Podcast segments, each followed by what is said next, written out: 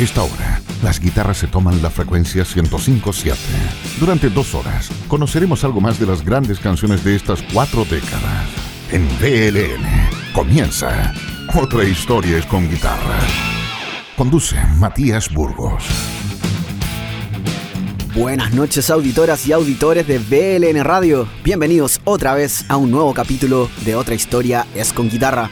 El espacio donde relatamos lo que hay detrás de las grandes bandas y sus mejores obras. Y cómo hay que empezar inyectando energía al tiro, qué mejor para eso que la formación clásica de Kiss. Actualmente la banda está en su gira de despedida de los escenarios tras 48 años de carrera, 20 discos de estudio y 9 álbumes en vivo. Además de una infinidad de productos de todo tipo que han sabido vender con su imagen, incluido un ataúd por ejemplo. Pese a su éxito a nivel mundial, los principios del conjunto fueron muy difíciles. Sus tres primeros discos se vendieron muy poco y el sello discográfico en el que estaban iba directo a la quiebra en 1974. Sin embargo, una movida maestra los salvó a todos. Ante su creciente reputación como maestros del espectáculo en sus conciertos, que se llenaban pese a la poca venta de álbumes, se les ocurrió registrar un recital en vivo y publicarlo para reflejar de forma fiel el sonido en directo que tenían. De esta forma, en 1975, Kiss sacó Alive, un álbum doble con canciones de sus presentaciones en New Jersey, Detroit y Cleveland, en Estados Unidos. La maniobra fue un éxito. Alive obtuvo certificación de oro y les dio su primer hit con una versión en vivo de Rock and Roll All Night. Las razones de esto quedan claras cuando se escucha el disco y eso haremos ahora mismo. Esto es Strutter en vivo en 1975 con Kiss. En otra historia es con guitarra.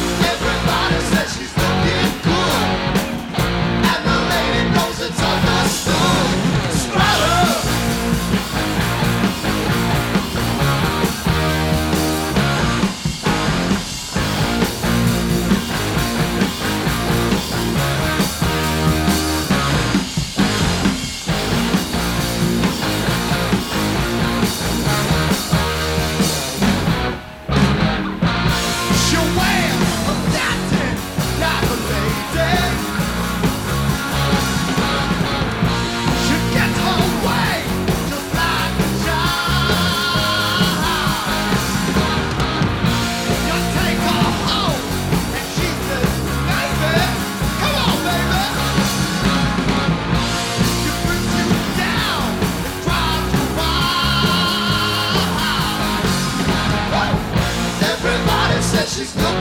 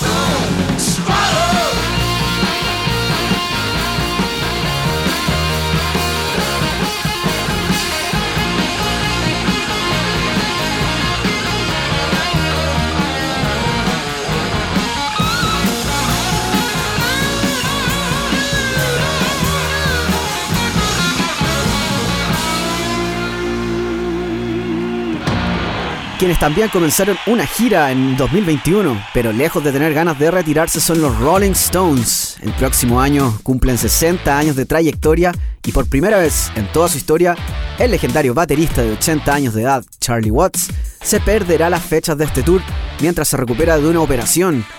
Mick Jagger y Keith Richards, los más famosos del grupo, siempre han dicho que es él el verdadero líder de la banda, siempre más tranquilo, más cool que el resto, lejos de todos esos excesos que atravesó la banda y por lo que son conocidos también, aunque algo le debe haber puesto sin duda. Repasemos una de las canciones que más han tocado en vivo sus conciertos. 1100 veces dice Wikipedia, pero ¿quién lleva la cuenta? Desde 1968, esto es Jumping Jack Flash. Desde BRN Radio, en otra historia, es con guitarra.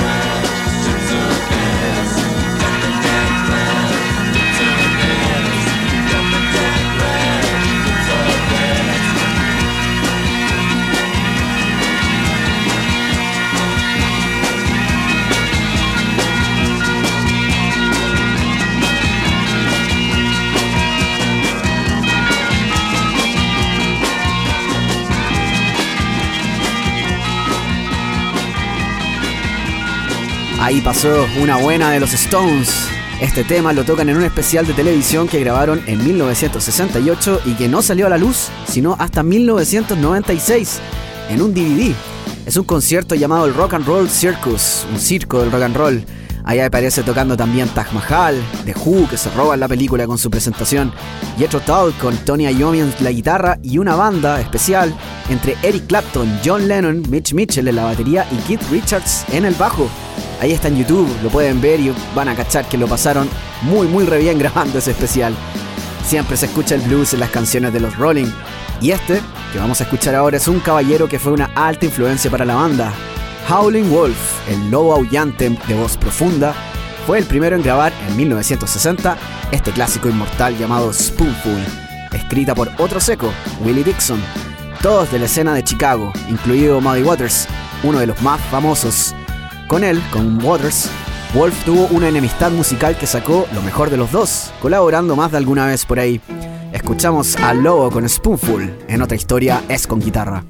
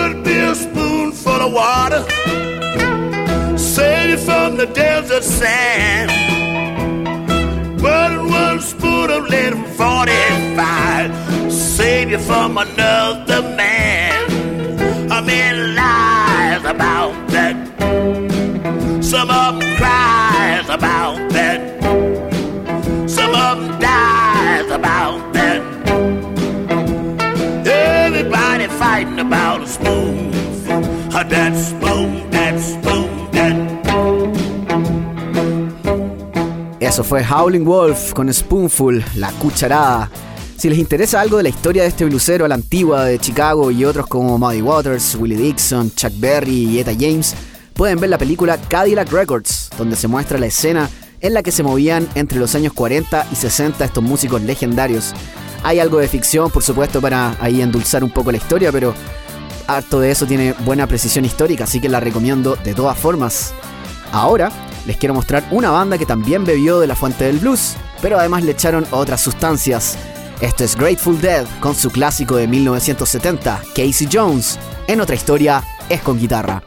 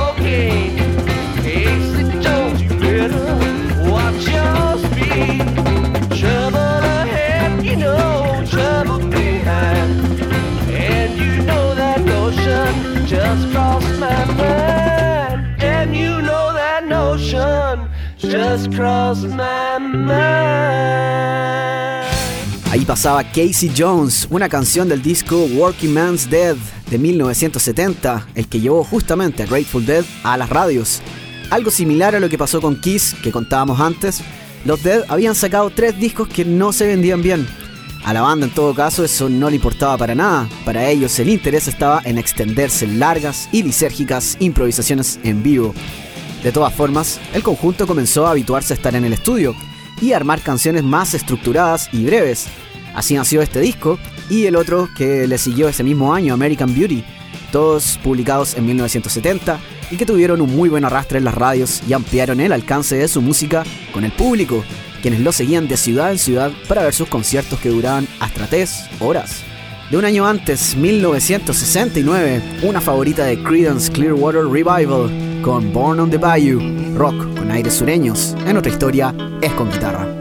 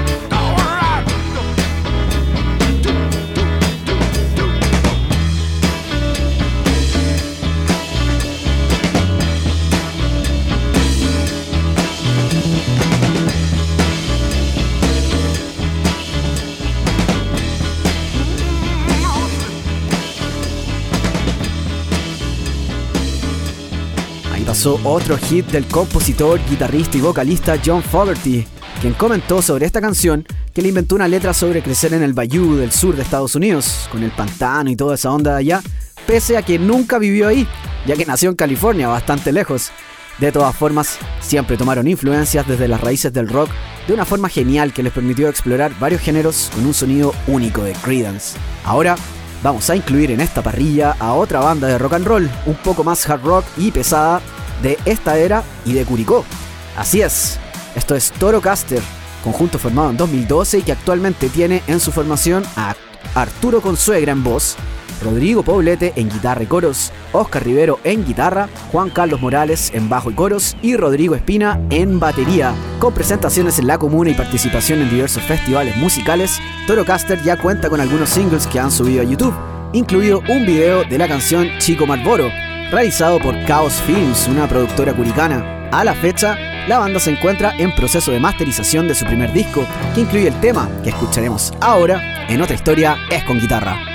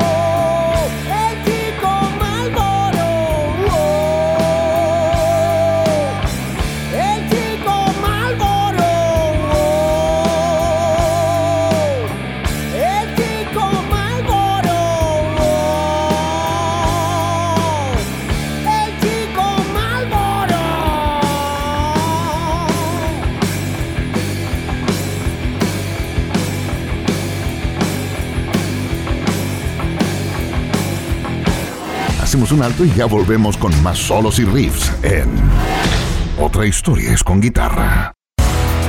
Estamos presentando Otra historia es con guitarra por VLN Radio. Ahí teníamos algo de rock and roll local. No se olviden nunca de apoyar a las bandas de sus territorios. Esperemos que aparezca algún buen local que albergue una tocata para poder sacarnos esa bala que tenemos desde hace más de un año clavada, ¿no? Ahora los invito a viajar a 1966, el año donde la música recibió un sacudón de buenas vibraciones con los Beach Boys, quienes ese año lanzaron este single llamado Good Vibrations, que fue un éxito inmediato en listas internacionales. Además, cambió totalmente la forma de hacer música rock y pop en el estudio, con revolucionarias técnicas vanguardistas de composición, arreglos y grabación. Esto es Good Vibrations en BLN, con otra historia es con guitarra. I love the colorful clothes she wears and the way the sunlight plays upon her hair. I hear the sound of a gentle on the wind that lifts her perfume through the air. Picking up good vibrations.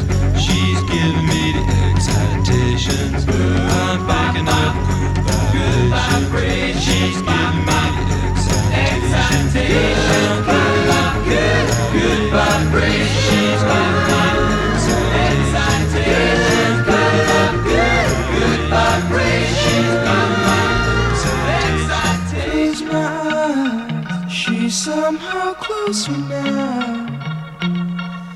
Softly smile, I know she must be kind.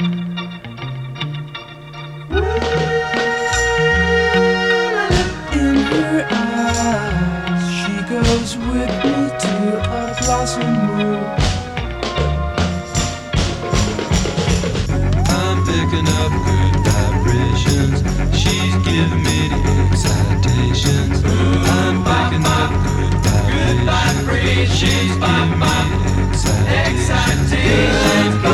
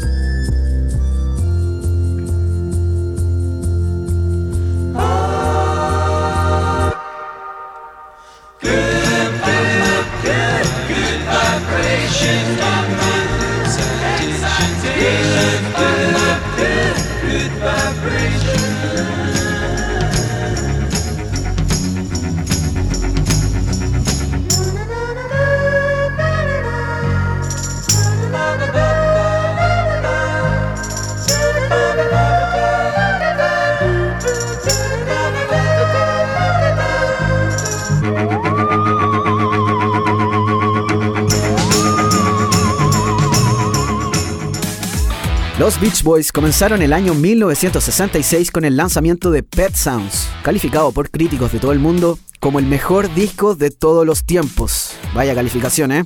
Los invito a escucharlo para ver qué opinan ustedes.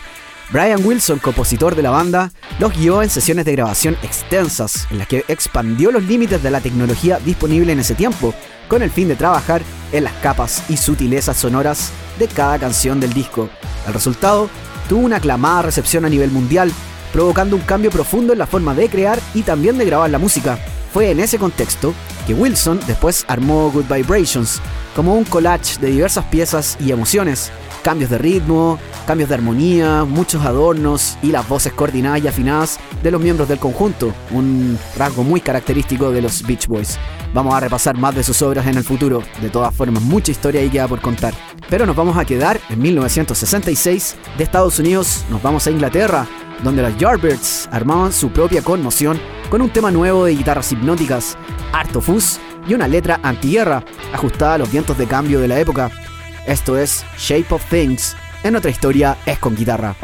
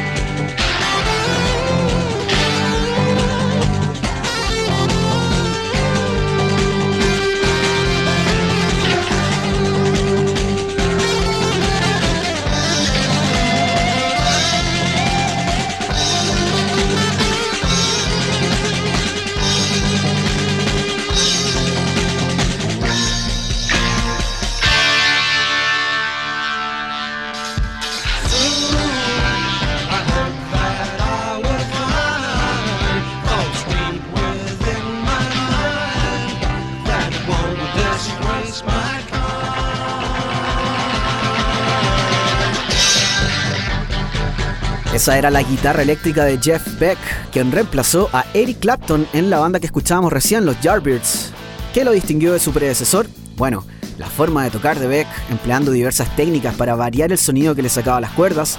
Eso posibilitó a la banda seguir expandiendo su sonido pop rock de la época, en un tiempo en donde todos estaban innovando y sacando discazos.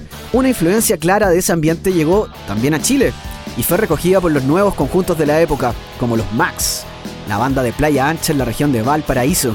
También con una percepción bien antibélica, pacifista, sacaron en 1967 el single La muerte de mi hermano, que incluye diversos efectos de sonido. Ahí los van a poder escuchar conmigo ahora que le ponemos play a esta joya psicodélica en otra historia es con guitarra en BLN Radio.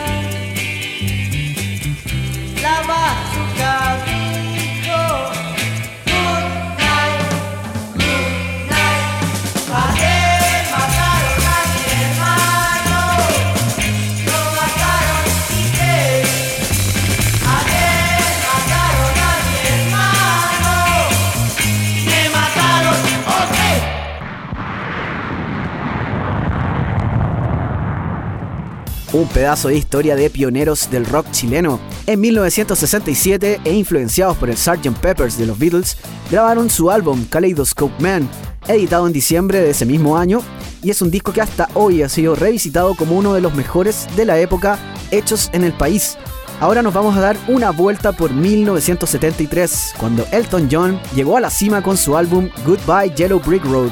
Este single ha sido interpretado por numerosas bandas después, pero yo me quedo con la versión de Elton, no ha sido igualada.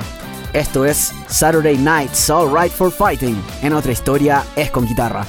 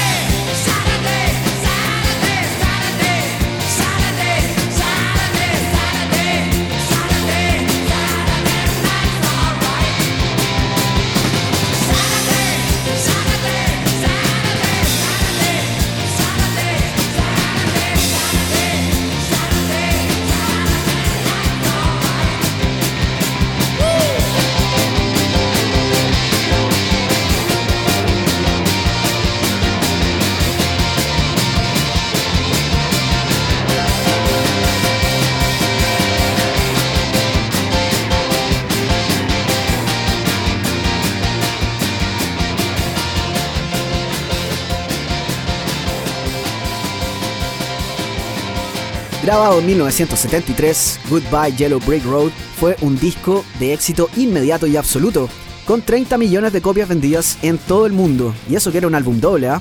Elton John además estaba en un pick creativo, junto a Bernie Taupin, su histórico colaborador de letras. Quienes han visto la película sabrán a lo que me refiero.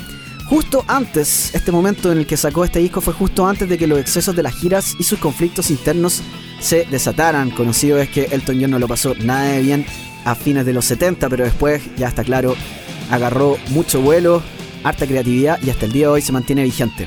Y ahora ya que nos pusimos en tierra derecha con rock and roll intenso, vamos a recibir de nuevo en otra historias con guitarra a Black Sabbath. Esto es Children of the Grave en BLN Radio. Tú lo escuchas en otra historia es con guitarra.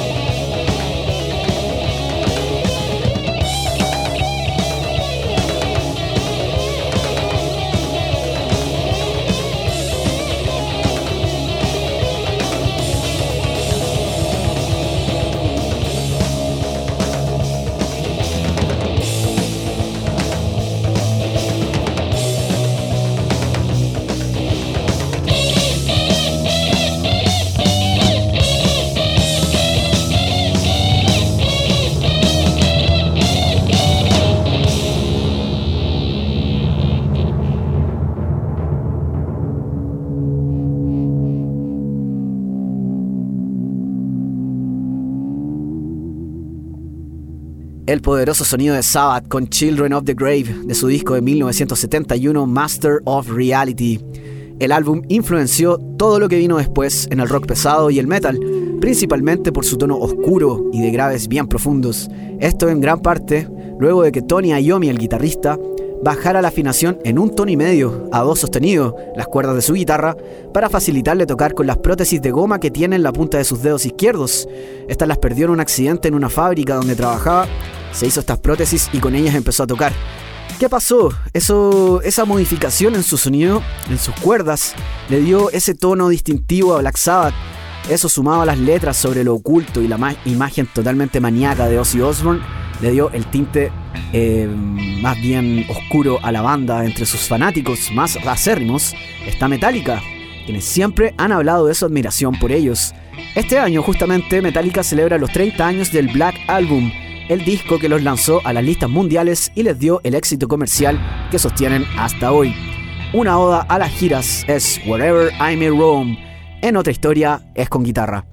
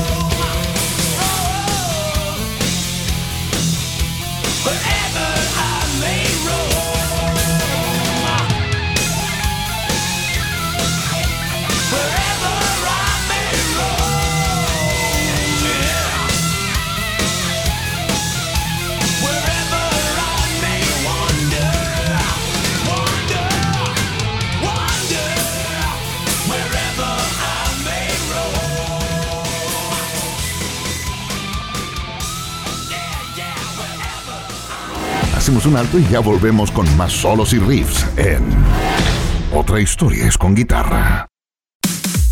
Continuamos conociendo algo más de las grandes canciones de cuatro décadas en Otra historia es con guitarra. Sin duda, el disco negro de Metallica es un punto de conflicto y peleas entre quienes sienten que la banda llegó a su nuevo nivel y otros que los calificaron de vendidos. Porque, bueno, es innegable, tiene un sonido muy producido y elaborado, bastante alejado del rápido y agresivo thrash metal de sus otros cuatro álbumes, de estructura sencilla y más oreja. Si me preguntan a mí, yo creo que siempre voy a preferir el viejo Metallica, pero igual reconozco que hay buenas rolas en este disco, como la que escuchamos recién. Siempre habrá rock para todos y los de la nueva vieja escuela podemos gozarlo por igual, eso no hay que olvidarlo. Ahora, una a la antigua con los precursores del metal, Judas Priest. Esto es The Hellion Electric Eye, en otra historia es con guitarra.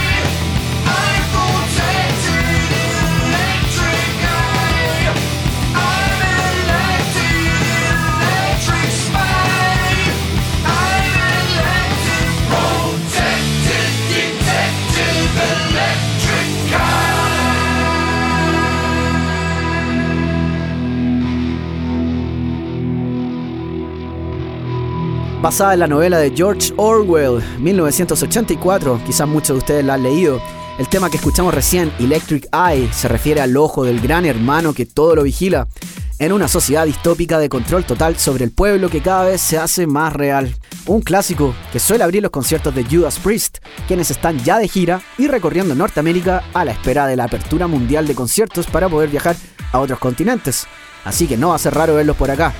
Ahí estaremos con las huestes del metal sin duda. Ahora vamos a hacer una breve y rápida pasada por el origen del punk con los Ramones. Tal como vimos hace unos días la historia del triángulo amoroso entre George Harrison, su esposa y Eric Clapton, también hubo dramas entre los neoyorquinos de Ramones. Primero, vamos a escuchar el tema que ilustra esta pelea, The KKK Took My Baby Away, de 1981 hasta hoy.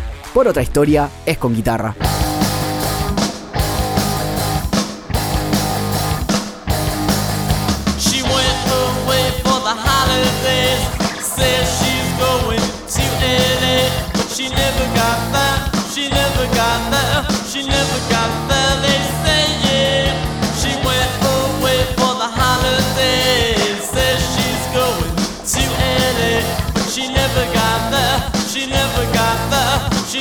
Got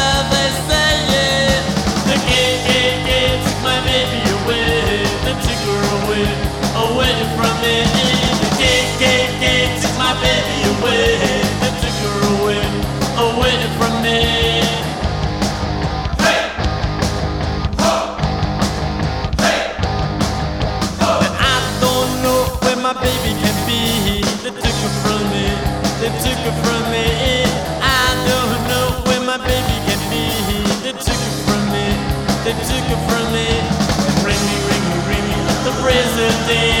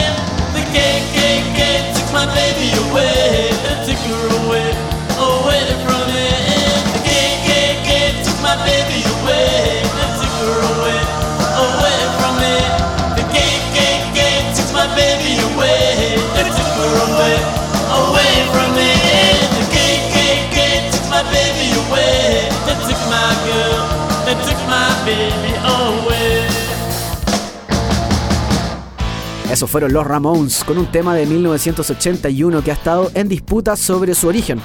¿Por qué? Bueno, la historia más conocida dice que la canción la creó el vocalista Joe Ramone sobre su exnovia Linda, acusando al guitarrista Johnny Ramone de iniciar una relación con ella a sus espaldas. Esta traición nunca se la perdonó, pero siguieron juntos como banda, pese a que Johnny se casó con Linda al final. En vista de la tendencia derechista y conservadora de este último, es que Joey Ramone se habría referido a él como miembro del Ku Klux Klan, la organización racista. Sin embargo, otras versiones dicen que en realidad Joey le dedicó el tema a una novia de origen afroamericano que tuvo, una relación que sus padres no aprobaron. De cualquier forma, Joey parece que lo pasó mal en el amor pese a su éxito, y eso marcó un tono oscuro en sus letras y música. Y ya que hablamos de peleas internas, vamos a repasar una de Skid Row, la banda norteamericana que en 1989 sacó esta canción titulada Monkey Business, en sus días de gloria junto al vocalista Sebastian Bach, quien hasta hoy sigue peleado con sus ex compañeros, a quienes dejó en 1996. Esto es Skid Row y la escucha fuerte en otra historia es con guitarra.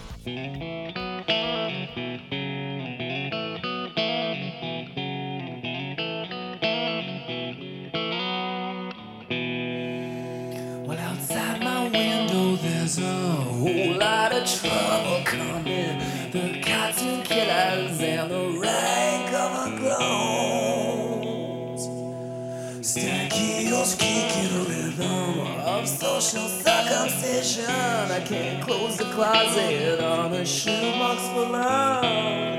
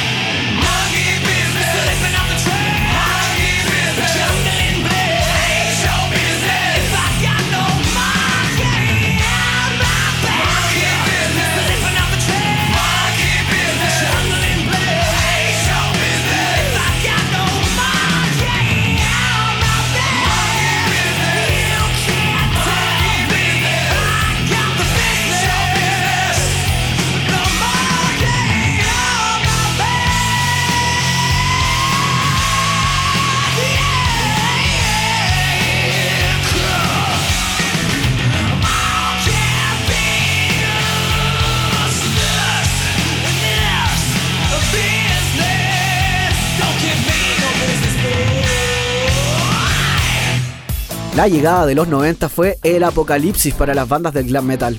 Los peinados escarmenados, el látex y el maquillaje se fueron por la borda ante la arremetida de sonidos más pesados, despojados de toda esa sobreproducción. En ese escenario, Skid Row, a quienes escuchábamos recién, estaba justo ahí en el límite con propuestas más agresivas que, por ejemplo, Motley Crue o Poison. En ese contexto, en 1991, consolidaron su éxito con Slave to the Grind, saliendo de gira con Pantera y conquistando las listas poco a poco, manteniéndose sobre el agua que hacían todo el resto de las bandas ligadas al lado ochentero. Pero el protagonismo del vocalista Sebastian Bach, además de una crisis creativa, terminaron por sepultar su ascenso y optaron por la salida del cantante, quien no ha vuelto hasta ahora. Este 2021 y 2022, tanto él como su ex banda celebran por separado el hito que los llevó al éxito. Por fortuna, otras bandas, aunque no se vean en un buen rato, aún mantienen buenas relaciones. Hablamos de Rage Against the Machine, quienes saldrán de gira en 2022, Una patada en la cabeza ahora en BLN Radio con Sleep Now in the Fire. En otra historia es con guitarra.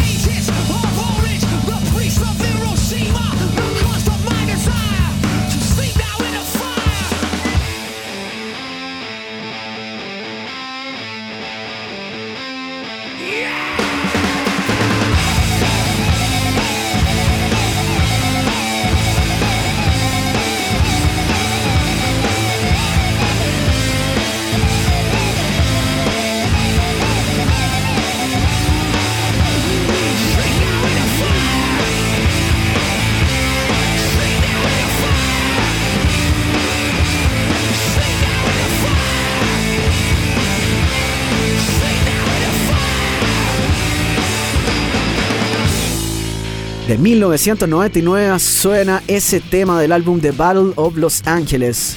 Quizás algunas y algunos lo escucharon en un video que sacaron donde aparecen tocando en las puertas de la Bolsa de Comercio de Nueva York, la que tuvo que ser cerrada y cesó operaciones por unas horas debido a la gran cantidad de gente que llegó a ver a la banda, que pudo captar las imágenes antes de ser parados por la policía. Aunque igual el director del video se fue detenido, se puede ver ahí en las imágenes.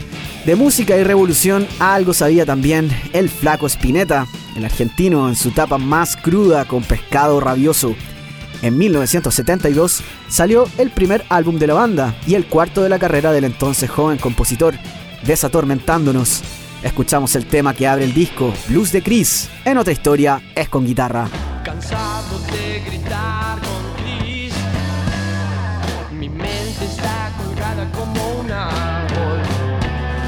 Cansado de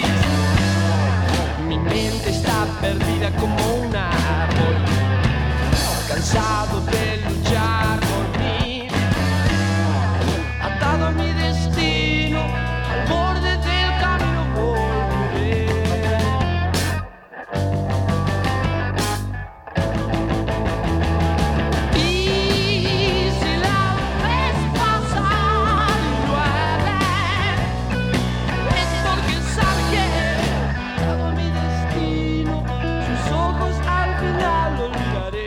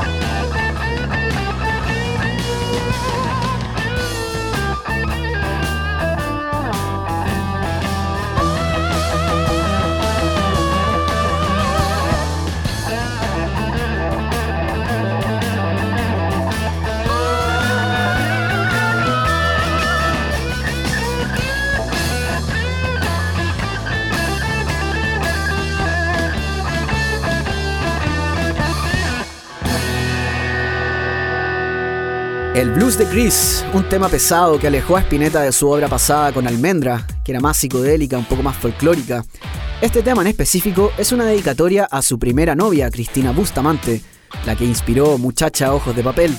De hecho, por eso la canción dice, atado a mi destino, sus ojos al final olvidaré, en referencia al fin de la relación. Quizás de alguna forma una despedida también a ese clásico que evitó por muchos años, no le gustaba tocarla la verdad. Ahora nos vamos a nuestro bloque progresivo, con dos íconos indiscutidos. Primero damos la patada inicial con King Crimson, el ensamble dirigido por el guitarrista y compositor Robert Fripp, que ha tenido un sinnúmero de músicos en sus filas. Lo que vamos a escuchar a continuación es el primer tema de su primer álbum, con la primera formación, la que incluye a Greg Lake en voz y bajo, quien después va a formar Emerson, Lake and Palmer. Ahora en otra historia es con guitarra, suena 21st Century Schizoid Man, King Crimson, en BLN Radio.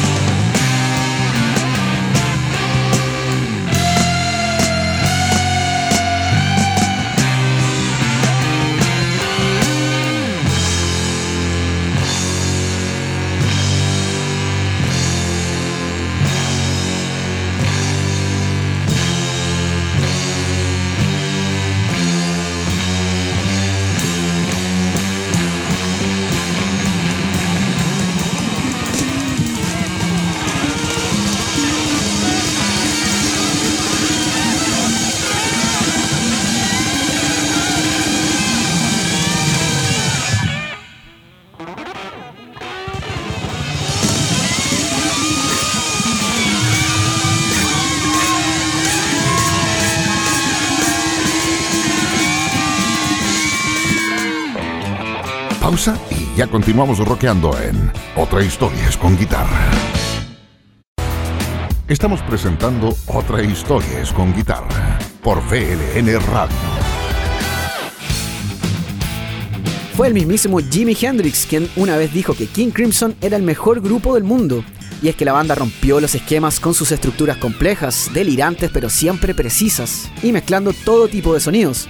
El Ray Crimson se mantiene actualmente en gira, celebrando 50 años del lanzamiento de su disco debut y con una banda nutrida de tres bateristas. Es un show que muchos pudieron disfrutar antes de la pandemia en el Movistar Arena, algo que quizás nunca más se repita. Yo cruzo los dedos porque sí, ya que me quedé afuera. y por gracia de nuestro productor Zeus, ahora nos permitimos relajarnos con una canción legendaria en extendido. La banda se llama Pink Floyd y la obra es Shine on You Crazy Diamond, un diamante de 26 minutos de duración que condensamos de forma especial para ustedes en BLN Radio.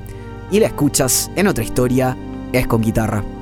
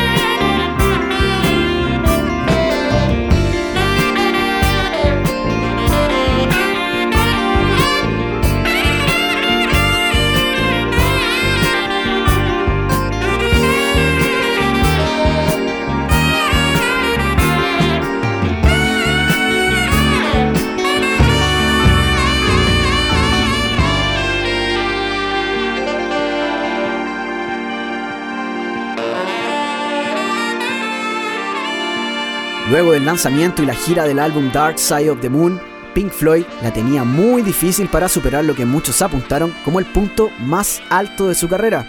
Sin embargo, Roger Waters, David Gilmour, Richard Wright y Nick Mason tenían más ideas en mente y con eso se metieron a los estudios de Abbey Road a grabar Wish You Were Here. La canción que abre el disco que escuchábamos recién, Shine on You Crazy Diamond, tiene en total nueve partes, gran parte de ellas instrumentales, con una letra que se refiere a su ex líder y guitarrista Sid Barrett, quien sucumbió ante sus enfermedades mentales potenciadas por el excesivo uso del LSD. Debido a ello debió salir de la banda en 1968. Durante la grabación del disco que hablábamos ahora, Wish You Were Here, Barrett, quien estaba con sobrepeso, rapado hasta las cejas, apareció sorpresivamente en el estudio y estuvo ahí por largos minutos sin ser reconocido por sus ex compañeros. Una vez que lo identificaron, quedaron impactados por su imagen, lejana a la del joven que inició Pink Floyd. Lo dijo el mismo Waters. Pink Floyd no podría haber nacido sin Sid Barrett, pero tampoco podría haber seguido con él. Así son las historias del rock and roll. Lamentablemente, el pobre Barrett falleció en 2006 debido a afecciones por una enfermedad y sus compañeros lo despidieron en vivo en una reunión en Live 8. Quizás vieron ese concierto. Ahora vamos a ponerle ritmo y sustancia a este programa para recibir a Santana con su salsa eléctrica Evil Ways. Suena hasta ahora en BLN Radio. En otra historia es con guitarra.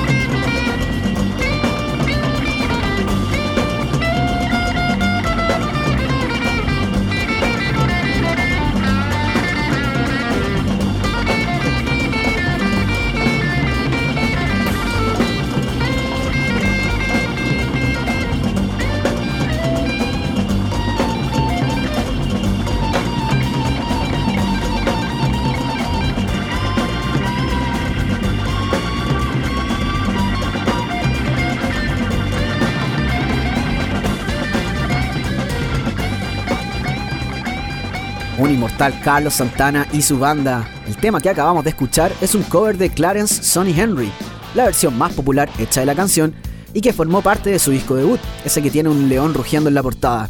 El mismo año de ese lanzamiento, Santana pasó a la inmortalidad con su participación en el Festival de Woodstock en 1969.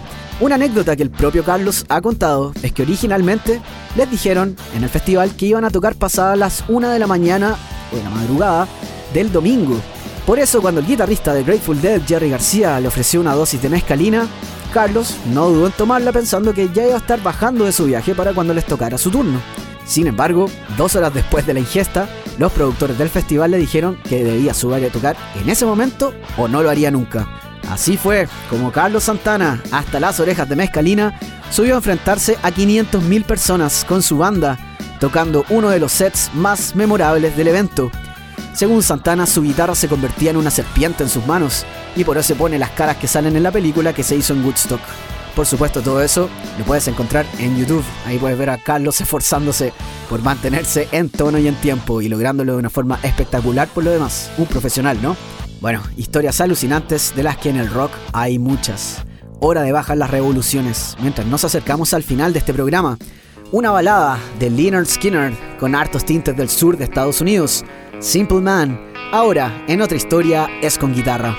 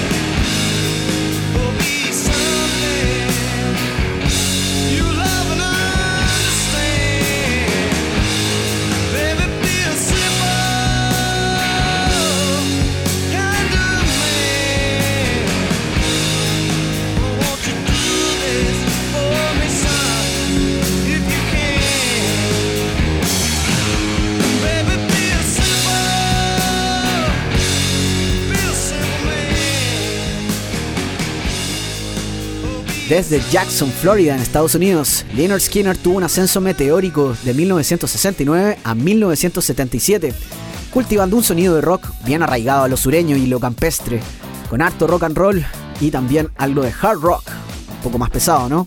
Las giras tras los lanzamientos de discos eran una rutina que los mantuvo llenando estadios y estableciéndose como uno de los mejores actos en vivos de la época. Sin embargo, la buena racha se vio interrumpida por un accidente de avión mientras la banda se trasladaba a tocar a Luisiana. En el impacto murió el vocalista Ronnie Van Sant, el guitarrista Steve Gaines, la hermana mayor de este y corista del grupo, Cassie Gaines, y otras tres personas, quedando 20 sobrevivientes. Desde entonces la banda paró totalmente hasta 1987, cuando los miembros que quedaron se unieron al hermano del fallecido vocalista, Johnny Van Sant, reviviendo el grupo que actualmente ya está en su gira de despedida. Hartas giras de despedida por estos tiempos. No hay que olvidar que estas bandas llevan mucho tiempo en el camino en- de trayectoria, así que no va a ser raro que en estos últimos años vayamos viendo ya las despedidas de varios. Vamos a finalizar esta velada con un clásico de esos que jamás van a dejar de sonar, La Casa del Sol Naciente con The Animals en BLN Radio, con otra historia es con guitarra.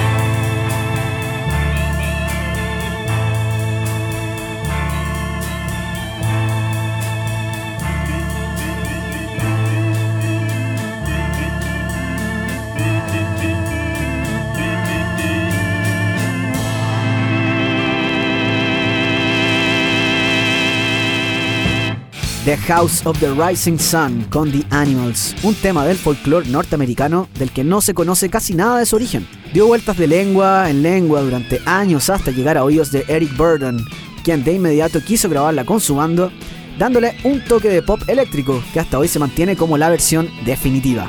Amigas y amigos, este es el fin de esta edición de Otra Historias con Guitarra. Espero que se hayan entretenido y disfrutado de la música que estamos conociendo en este espacio. Rolas antiguas, rolas nuevas, extranjeras y locales que seguiremos revisando en el futuro. Nos escuchamos en la próxima. Chao. Fueron dos horas de solos y riffs. Dos horas donde Matías Burgos te contó algo más de las grandes canciones de estas cuatro décadas. En VLN hemos presentado Otra Historias con Guitarra.